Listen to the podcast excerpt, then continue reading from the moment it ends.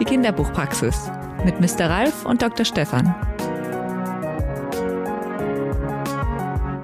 Also ich habe gerade mal geguckt, die Floskelkasse der Praxis, die ist ja, die ist ja gut gefüllt muss ich schon sagen, nicht nur von den Patienten, sondern auch hier von den behandelnden Ärzten. Wird es gar nicht sein. Doch, da sind auch ein paar Begriffe drin, die sind, da muss man ein bisschen vorsichtig sein. Da, da also müssen wir, müssen wir aufpassen 2022. ein, ein Indianer kennt keinen Schmerz. Oh, das Das I-Wort. Das I-Wort, das I-Wort. Ja, ich glaube, wir müssen auch mal eine Liste machen. Ich komme gar nicht mehr hinterher. Das Z-Wort. Das N-Wort geht ja schon lange nicht mehr. Ja. Das haben wir aber auch nicht Und, verwendet. äh, nee, ma- manchmal, manchmal stutze ich zum Beispiel das R-Wort. Ich sage es jetzt nicht, aber man überlegt ja dann schon, was steht da immer dahinter. Also man kommt ga- gar nicht nach momentan. Das das ist, ist aber auch gar nicht, was du meinst. nee, sagen wir ja auch nicht. Ach so, ne? nee. Nee, da darf man ja gar nicht. Das ist ja, es, es, wird, es wird schwieriger, es wird schwieriger. Also vor allem auch, wenn eine Übersetzung noch kommt, dann ist das I dann ein I, ein englisches E oder so. Also ähm, Na, vor allem, wenn es Übersetzungen von Texten sind, die schon ein bisschen älter sind. Also nicht von aktuellen, sondern Ja, ja. von historischen es, es, es werden ja immer zu, zu Jubiläen wird ja immer neu übersetzt dann. Also immer wenn ein Jubiläum ansteht, wird gerne neu übersetzt. Also auch in Erwachsenenbelletristik so. Ähm, Jack Kerouac. Äh, zum Beispiel, der hat jetzt seinen 100. Äh, 2022.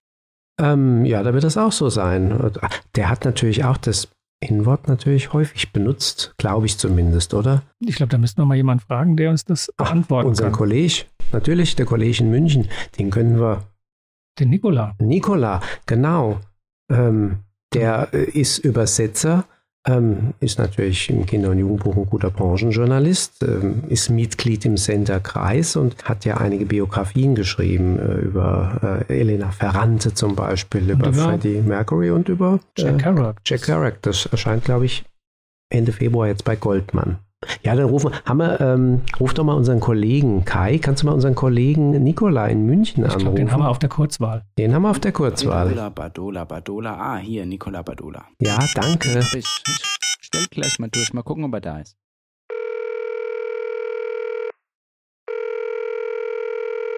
Hallo? Hallo. Hallo Nikola. Hallo, ich grüße euch. Stefan, Ralf. Ja, schön, dass wir dich äh, erreichen konnten. Ähm, du, wir haben gerade auch gesprochen über äh, Jack Kerouac und ähm, dass du ja äh, eine Biografie ähm, über ihn schreibst und ähm, das ist ja einer der großen äh, amerikanischen Schriftsteller des 20. Jahrhunderts und da haben wir gerade uns überlegt, ja, wie ist denn das eigentlich da gewesen?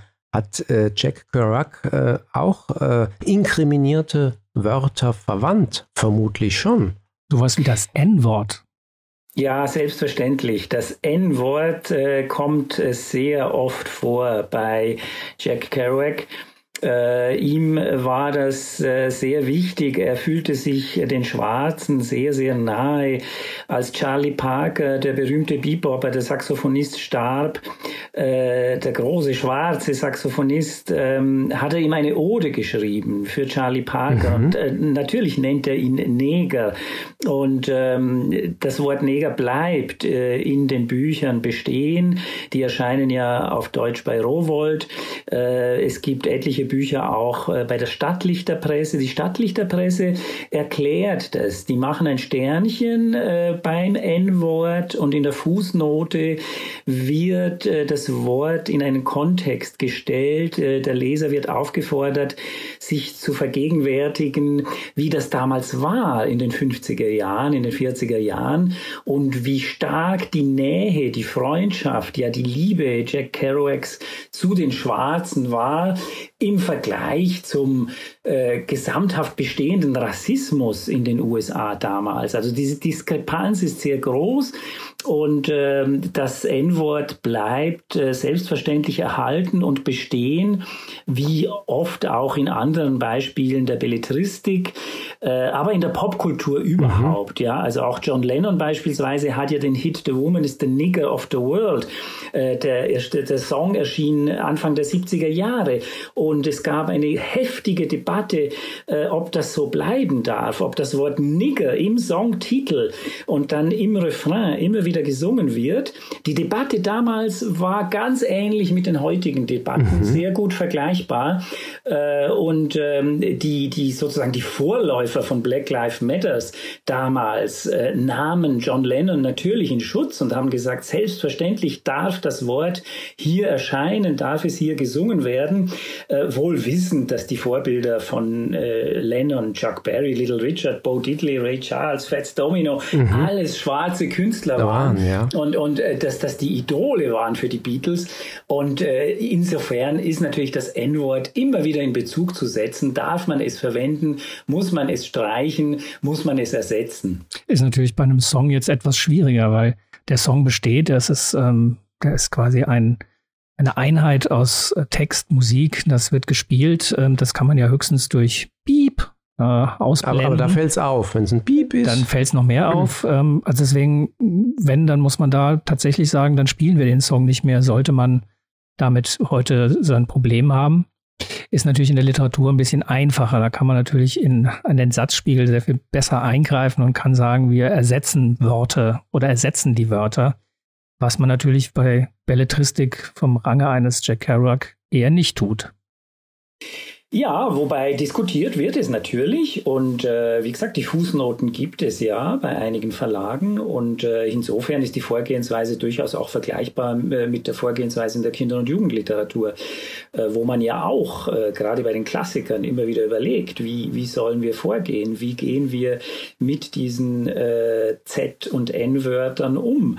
Und ähm, ein, ein Song kann natürlich auf die Zensurliste kommen wird nicht mehr gespielt, kommt ja sehr, sehr oft vor.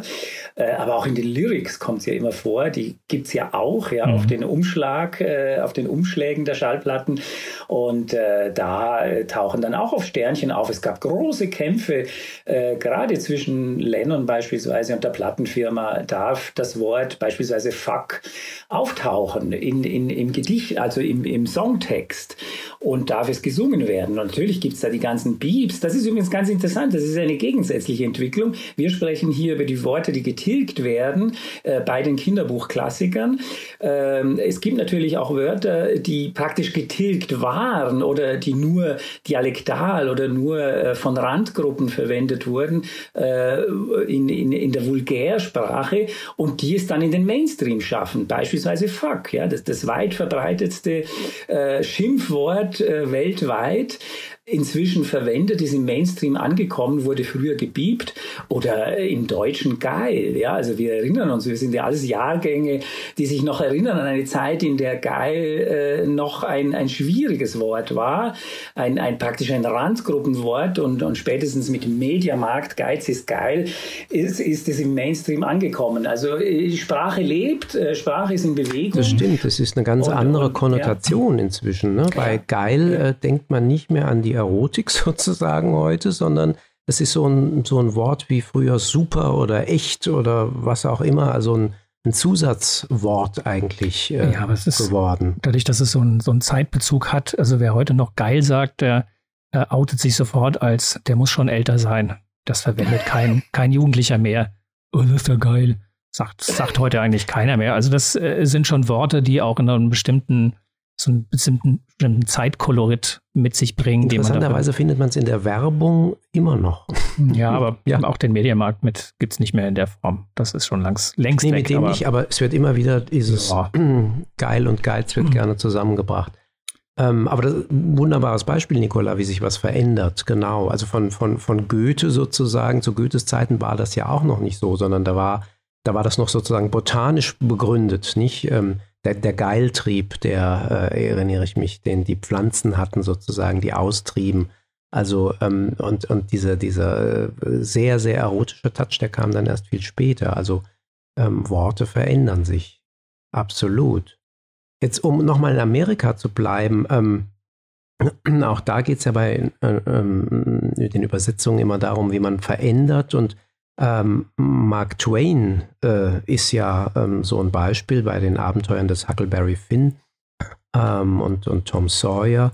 Ähm, da ist es ja auch so, dass ähm, äh, Jim wird ähm, noch nicht mal also als, als Nigo, sondern er wird sogar als Nigger bezeichnet. Also ist nochmal eine, eine, eine ganz andere Stufe.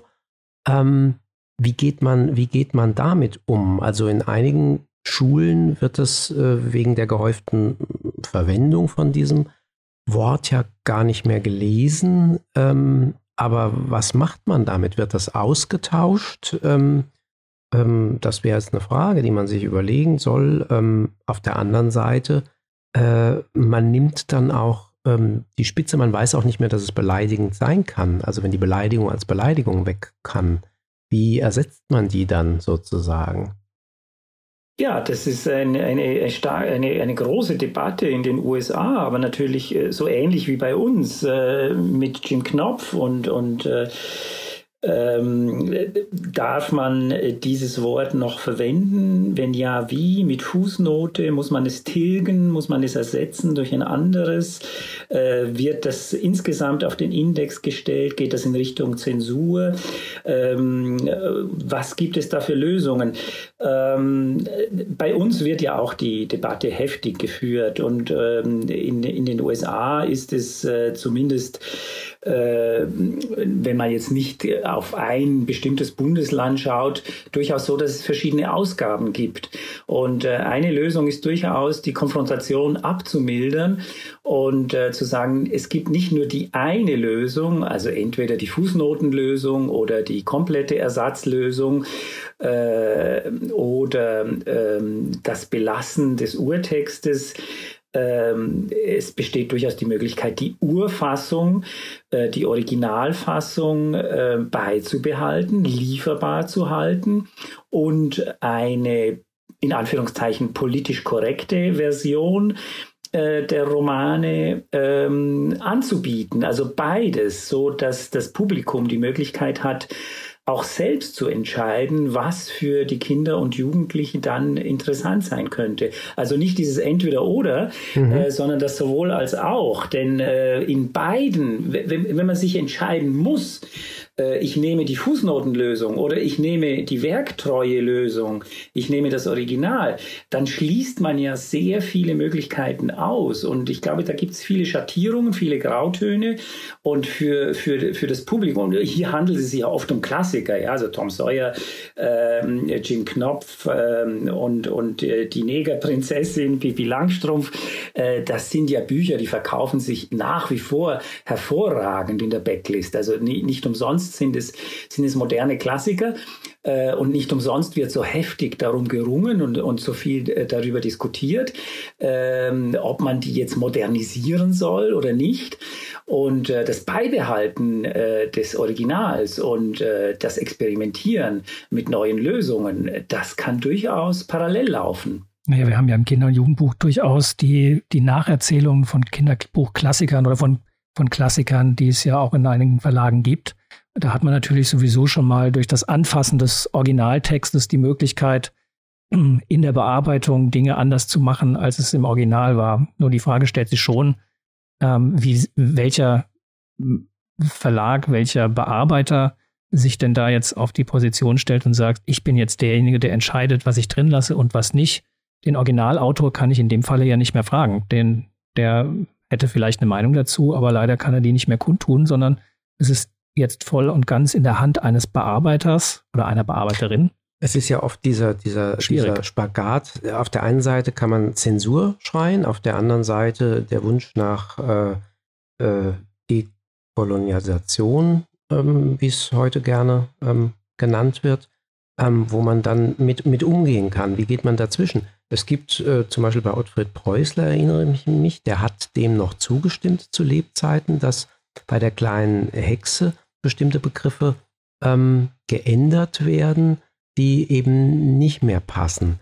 Ähm, und äh, da ist es so, dass zum Beispiel ähm, in einem äh, einer Szene in der kleinen Hexe, da wird eben äh, Fasnacht gefeiert, Karneval. Und ähm, dann haben sich die Kinder verkleidet und, und auch die aber, heißt es hier, aber die beiden Negerlein waren nicht vom Zirkus und ebenso wenig die Türken und Indianer. Auch die kleinen Chinesinnen und der Menschenfresser, die Eskimo-Frauen, der Wüstenscheich und der Hottentottenhäuptling stammten nicht aus der Schaubude. Nein, es war fast nach dem Dorf. So, da haben wir jetzt sozusagen alles beieinander, wo man laut aufschreien kann und sagen kann, oh, geht das? Es geht gar nicht. Mit gutem Grund, weil wir natürlich ganz große Zerrbilder haben, Klischees, die allerdings zeitbedingt damals natürlich auch anders waren. Muss man ja auch, äh, also die, die, die Kenntnis sozusagen äh, war eine andere und tatsächlich waren Indianer und äh, Chinesen bei Fasnacht damals äh, sehr beliebte äh, Verkleidungs, äh, wie sagt Also ich- man, Ich bin, Objekte. da, ich bin da immer ein bisschen, ich würde das immer nicht alles so hochhängen. Also es, es tut jetzt immer so, als ähm, würde man mit diesen Klischeebildern äh, heutzutage so nicht mehr arbeiten. Und natürlich tust du das in gewisser Weise immer noch. Wenn du jetzt äh, in asiatische Länder fährst, dann kriegst du als Tourist natürlich diese Strohhüte angeboten als Souvenir, die dort die Menschen tragen, wenn sie da in den Reisfeldern arbeiten den ganzen Tag. Das nimmst du ja mit und natürlich erzeugt das ein Klischee eines asiatischen Menschen, den du in deinem Urlaub, ähm, den du dort verbracht hast, gesehen hast. Das entspricht natürlich in keinster Weise den vielfältigen Menschen, die es dort gäbe, sondern es ist immer das, die Reduktion auf klare Signale, die diese Exotik m, nach Hause holen. In Das, das war zur, zur damaligen Zeit ja auch so bei, bei Preußler ähm, mit, dem, mit dem Türken. Das ist eigentlich sozusagen der, der osmanische Sultan, wenn man so will, mit Klar. Pluderhosen Mhm. und Fes, ähm, wie zu der Zeit ähm, gar keiner mehr rumgelaufen ist, Mhm. sondern eine historisierende äh, Variante.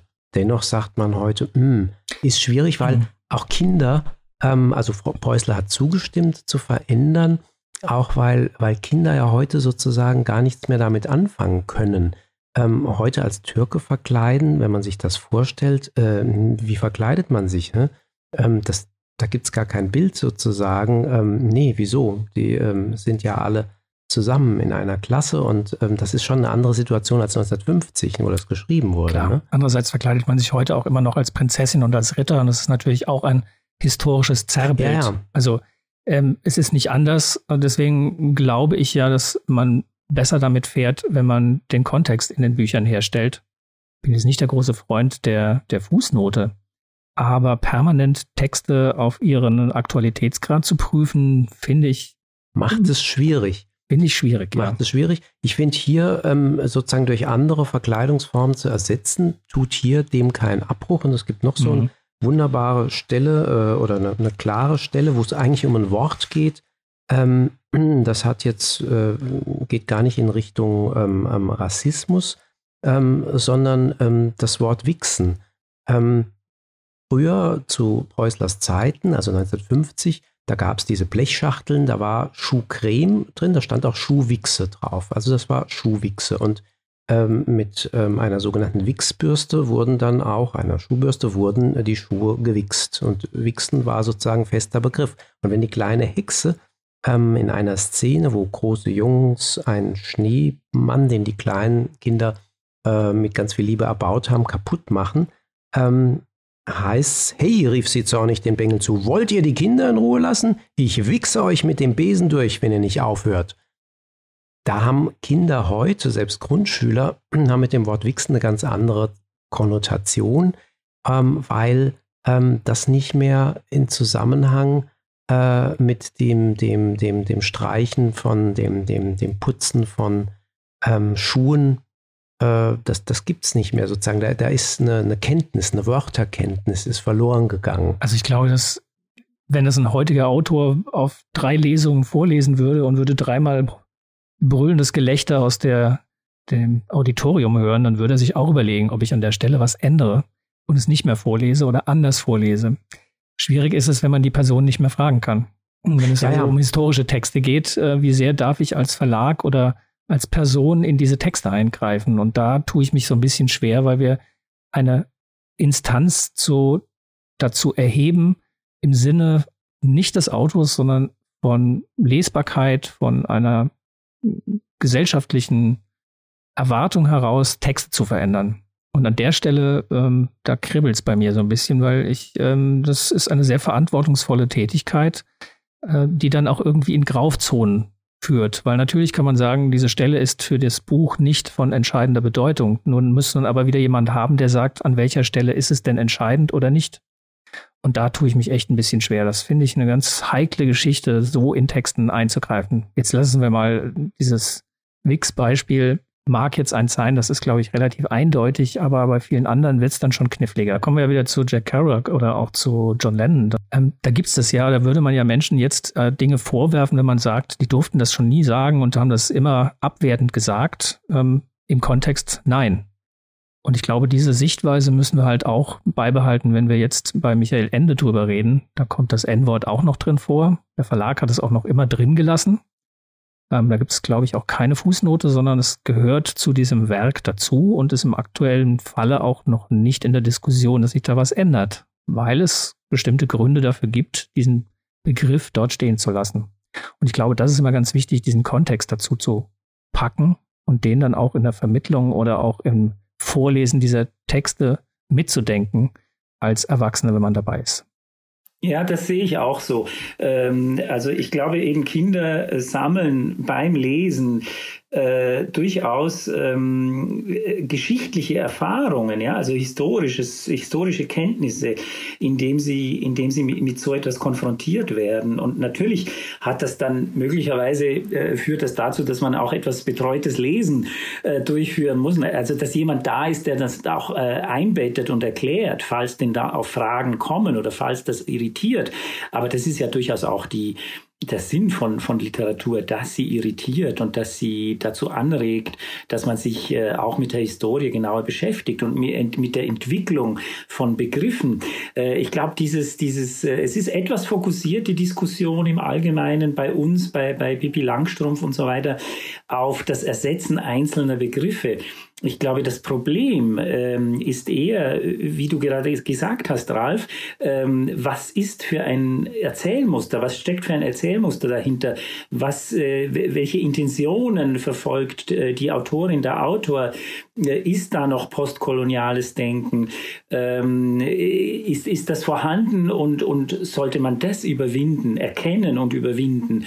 Und äh, sollte man da die Sensibilität steigern und sich jetzt nicht immer an einzelnen Begriffen äh, festmachen, sondern, sondern dass das, äh, das, das einbetten in eine größere, in ein größeres äh, Textumfeld und durchaus auch in das soziale Umfeld. Was äh, sind die Intentionen des Autors? Äh, wie ist die Textgeschichte?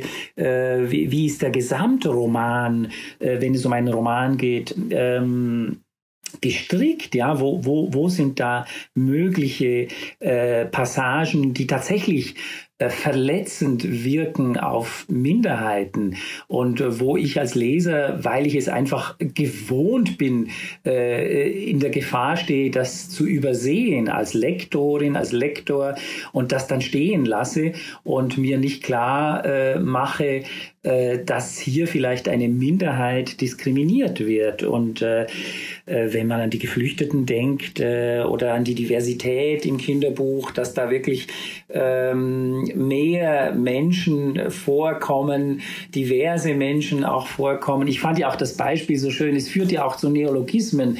Also bei Löwe, diese, dieser Bus 57, äh, das, ähm, mhm. ein, ein, ein, mhm. das, das, das ist dazu führt, dass man dir schreibt, also äh, ein neues Wort, ja, das Relativpronomen Sascha dir, ja, und das kann mhm. die oder der sein. Äh, solche Beispiele finde ich dann ganz, ganz interessant, dass dass sich äh, Autorinnen, Autoren, Lektorat, Übersetzerinnen und Übersetzer Gedanken machen, äh, wie, wie können wir einer bestimmten neuen Situation gerecht werden. Äh, und, und, und da ist, glaube ich, sehr viel im Fluss, sehr viel im Entstehen und äh, sehr viel auch im Wandel.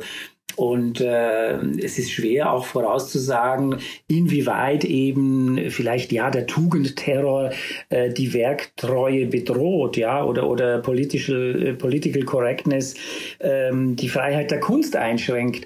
Äh, natürlich besteht diese Gefahr, äh, aber es geht immer wieder ums Abwägen und wie Ralf, wie, wie du gerade gesagt hast, ähm, äh, es geht oder Stefan, du auch, es geht um den Einzelfall, ja, dass man den genau anschaut und, äh, und dann natürlich um den Kontext, also sowohl äh, von der Autorenseite her als auch äh, die, die Geschichte des Werks äh, selbst. Also was ich immer sehr spannend finde, ist, dass in der Schule natürlich im Deutschunterricht sehr viel Historisches gelesen wird. Da müssen Kinder auch durch Hauptmann Bücher oder Stücke oder den Hauptmann von Köpenick, der dann auch noch in so einem älteren Berlinerisch äh, erzählt ist. Der Biberpelz. Oder ja, Biberpelz oder, oder Weber, Schlesisch. Ja, ja, also oder ähm, durch Georg Büchner, also das äh, Wojciech müssen Sie auch meistens lesen. Das ist auch harte Kost, wenn man das lesen muss, gerade jetzt.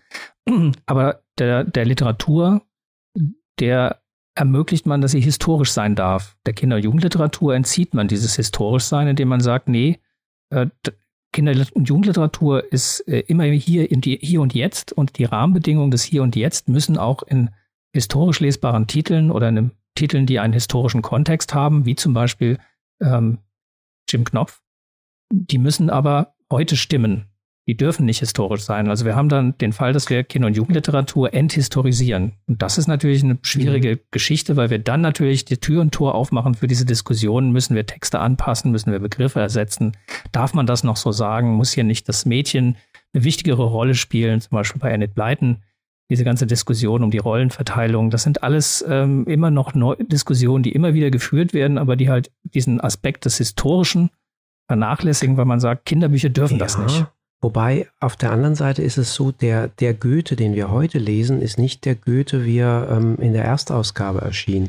Also ähm, der hat schon viele Wandlungen mitgebracht, nicht nur von ähm, jetzt der, der, der Interpunktion und ähm, einzelnen äh, Worten, die dann anders geschrieben werden, ohne H, mit H und so weiter. Äh, Not, Tod, Brot oder mit DT. Also äh, nicht nur das, sondern dass bestimmte ähm, Sachen sich da auch verändert haben, was wir heute aber gar nicht mehr wissen und, und mitkriegen. Also auch, auch so ein Klassiker wie Goethe ist natürlich lesbarer gemacht worden. Sicher nicht in den Grundaussagen, mhm. aber er ist lesbarer mhm. gemacht worden. Und die zweite Sache ist, wenn wir äh, überlegen, wenn es um Übersetzungen geht, ähm, Nikola selber ist ja auch Übersetzer, arbeitet als Übersetzer, also er hat dann wahrscheinlich noch viel besseres ähm, Auge drauf als wir. Ähm, dass man ja oft gar nicht mitkriegen kann, wie das Original ist und nicht weiß, wie, um bei Pippi Langstrumpf äh, zum Beispiel zu bleiben. Da sind in, in, den französischen Ausgaben damals sind die Passagen, die ähm, die Lehrer betroffen haben, also die Aufmüpfigkeit äh, den, den Lehrern und dem Lehrpersonal, das ist sozusagen, das wurde getilgt. Ähm, das taucht in den französischen Aufgaben Ausgaben gar nicht auf, weil ähm, ja, das für, ein, für eine französische, ähm, äh, weiß ich nicht, Gesellschaft offenbar äh, nicht zumutbar war. Und es gibt äh, bestimmte Sachen, wo wir wissen, ähm, wenn es in einem bestimmten Punkt von Sexualität oder Erotik ist, das ähm, ging lange Zeit nicht nach Italien sozusagen. Da wurden diese ähm, Sachen, äh, äh, Wörter und, und Sätze getilgt konnte man dann auch nicht ähm, äh, übersetzen. Und wir wüssten im Zweifelsfall gar nicht, ähm, jetzt wenn wir es aus dem ähm, fremdsprachigen Text, wenn wir den in Deutsch haben, mh, ja, was, was fehlt uns? Wir wissen es nicht. Ja, es gab ja auch diese Diskussion um das Wimmelbuch von Rotraud Susanne Berner, das erstmal nicht bei dem Verlag in den USA erscheinen konnte, zu dem es eigentlich Lizenz ja. gegeben wurde, weil man sich darüber beschwert hat, dass auf einem Wimmelbild irgendjemand mit einer Zigarette vor dem Museum steht. Und das zweite war, dass man eine kleine Statue auf einem Bild hatte, wo man ein primäres männliches Geschlechtsorgan erkennen konnte, wenn man das mit einer Lupe gesucht hat. als Strich sozusagen. Ja. Aber dieser Strich war schon der, zu viel. Der war zu viel. Ähm, Berner blieb standhaft und sagte, das, nö. Das ist dann bei einem das, anderen Verlag eben so genau, erschienen ja, mit Strich. Das bleibt dazu. Mhm. Ja, Aber klar, ja, diese Diskussion, diese Diskussion haben wir natürlich, weil wir bei den, bei den Übersetzungen äh, das nicht wissen. Aber da ist dann ein anderer historische, historisierender Faktor, denn da ist dann quasi die Übersetzung der Moment, äh, der den Status quo des Inhalts bestimmt. Also wenn der Text äh, 50 Jahre alt ist, wird man den ja auch nicht so übersetzen, wie man ihn vor 50 Jahren ersetzt hat, sondern da ist der historische Moment der Moment der Übersetzung. Und da wird man bestimmte Begriffe dann eben nicht verwenden, die im Original vielleicht noch drinnen stehen. Ja, ja, ja, das, das sehen wir gerade aktuell jetzt zum 100. Geburtstag von Jack Kerouac erscheinen bei Rowold ja etliche Neuübersetzungen. Also das heißt, die, die, die Texte werden aktualisiert und ähm, zeittypische Anwendungen von, von Wörtern äh, kann man bestehen lassen oder, oder man muss sie, man muss sie halt an, an die Gegenwart anpassen. Also das, das ist natürlich ein kontinuierlicher Vorgang, äh, die, der, der, der wird uns begleiten und der, der wird nie enden. Äh, aber natürlich ist, ist äh, der, die, die Einbettung äh, sogenannter diskriminierender Wörter wichtig, ja. Und, und was bedeuteten sie damals und was bedeuten sie heute? Und es ist immer eine Abwägung, äh, wie gehe ich dann als Verlag äh, damit um, ja? Wie, wie lasse ich, lass ich das stehen oder, oder nehme ich das raus? Also ähm, oder oder auch äh, wenn wir wenn wir bei bei äh, Mark Twain oder so sind, äh, die ja rechtefrei sind die Texte. Ähm, es gibt tatsächlich dann mehrere Ausgaben mit mehreren Varianten. Ne? Ja, wenn rechte Freiheit herrscht, dann wird es nochmal komplexer. Äh, da muss man sich dann natürlich auch überlegen, kann ich mich äh, verlassen auf eine Urfassung, auf eine werktreue Ausgabe äh, oder äh, greife ich äh, Nolens Volens zu Ausgaben, äh, die halt wirklich den Text zum Teil dann auch tabuisieren und, und löst das irgendetwas, wenn ich mich damit anbiedere an den Zeitgeist, an die Gegenwart jetzt. Äh, löst das irgendwelche Probleme ähm, oder ist es nicht viel sinnvoller, äh, auch Jugendliche mit äh, tabuisierten, in Anführungszeichen, Worten zu konfrontieren und zu schauen, wie, wie kam es dazu? Ja? Erhöht man damit nicht äh, stark den Erkenntnisgewinn der Leserinnen und Leser? Ähm, also das, das äh, ist, ist sicher äh, im, im, im, im, Gange. Das, das, das ist eine Entwicklung im Gange, die sicher sehr spannend ist und, und die uns noch lange beschäftigen wird, weil es gibt, glaube ich, keine Schwarz-Weiß-Lösungen. Das ist ein schönes Schlusswort. Es gibt keine Schwarz-Weiß-Lösungen eigentlich. Und mit Jack Kerouac sind wir quasi da, wo wir am Anfang waren. Ähm, ja, man muss es von Einzelfall zu Einzelfall prüfen und das Kind nicht im Bade ausschütten. Ich glaube, das hat sich hier in unserer Diskussion gezeigt. Nicola, vielen Dank, dass du Zeit hattest, mit uns äh, dieser Sache ein bisschen auf den Grund zu gehen. Und viel Erfolg für den Jack Kerouac und die äh, Biografie. Äh, lieber Ralf, lieber Stefan, danke euch. Vielen, vielen Dank. Ich fand es sehr anregend. Also, bis dann. Tschüss. Ja, servus. Ciao. So, das war doch jetzt ganz erhellend, ähm, aber ich glaube, das ist so komplex, also wenn wir uns noch lange mit beschäftigen. Das wird noch ein bisschen bleiben und da werden wir noch viel zu diskutieren haben. Ja, so, sag mal, wir müssen auch noch die Inventur fertig machen. Ja, Alles mal durchzählen, wie weit sind wir denn? Skalpelle und so weiter. Da sind wir doch schon ziemlich weit. Ah, okay. Aber bevor wir jetzt Inventur machen, es sind noch im Wartezimmer einmal Mission Colomoro, Oettinger Verlag und die Dinge, KJM. Stimmt, ja. ja, da gehen wir doch mal rein. Dann gucken wir doch mal, was da auf dem Tisch liegt. Ja, dann gucken wir mal. Ach, das ist die Julia Blesken mit dem Buch Mission Colomoro oder Oper in der Plastiktüte, erschienen bei Oettinger, ein Kinderbuch ab 10. Und die Autorin bzw. dieses Buch ist Gewinner des Kirsten Boje Preises der Hamburger Literaturstiftung, der zusammen mit den beiden Verlagen Carlsen und Oettinger wechselweise immer vergeben wird, beziehungsweise die vergeben den schon gemeinsam, aber der Siegertitel erscheint immer wechselweise in dem einen oder in dem anderen Verlag. In dem Falle die Siegerin Julia Blesken eben bei Oettinger. Ja, dann musst du uns verraten, um was es geht darin. Ja, äh, der Opa in der Plastiktüte klingt ja schon sehr geheimnisvoll. Tatsächlich, es geht auch um die Asche des Opas, den eines von sechs Kindern tatsächlich in der Plastiktüte dabei hat. Und die Asche in der Plastiktüte, das ist, ja. ja, hat man auch nicht jeden Tag. Ja, wobei die Asche von Verstorbenen ja im Jugendroman des Öfteren mal vorkommt. Da Stimmt. reist man gerne mal ja. mit der Asche des Opas durch die Gegend. Das hatten wir schon, ja. Im Kinderbuch jetzt auch, nicht so ganz in der großen Urne, sondern eher in so einem Plastikbehälter. Und Colomoro, das ist der Name des Schrebergartens, in dem der Opa gerne seine Zeit verbracht hat. Und dort möchte er gerne dass seine Asche verstreut wird. Das Problem ist nur, dass äh, die, sie wissen nicht genau, also die Kinder, um die es da geht, die sich in der Gruppe dann zusammentreffen und dann eben feststellen, dass ähm, Jennifer diese Plastiktüte mit der Asche dabei hat. Sie wissen eben nicht genau, wo dieser Schrebergarten liegt in Berlin, spielt in Berlin. Und dann machen sich diese Kinder auf eine sehr, sehr abenteuerliche Reise quer durch Berlin. Und das Ganze ist ähm, viel Action, viel Dialog, viel Dialogwitz und ähm, das sind Kinder aus dem Hier und Jetzt bunt zusammengemischt und zusammengewürfelt.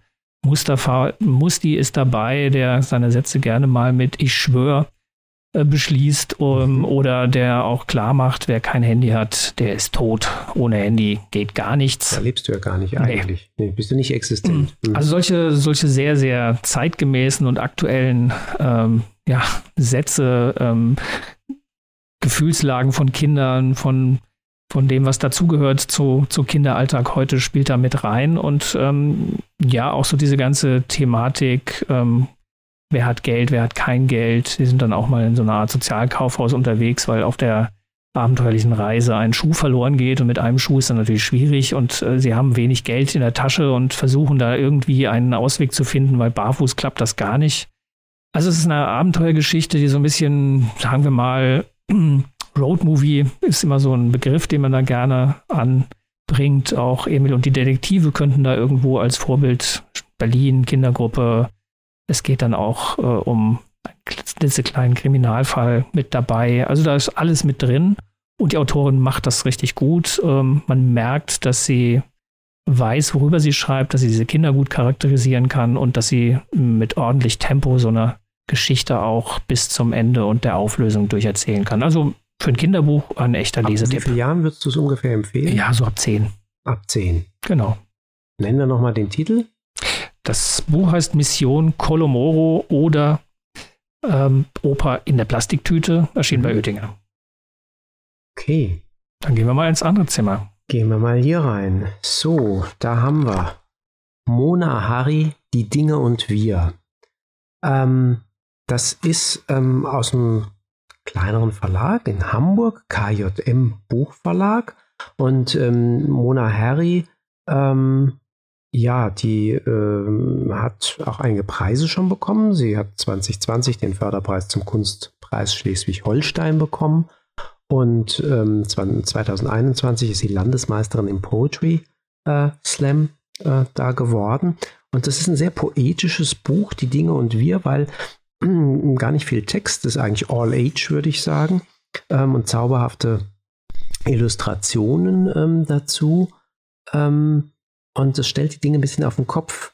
Äh, der erste Satz geht schon los auf der ersten Seite. Eines Tages erfanden die Dinge die Menschen.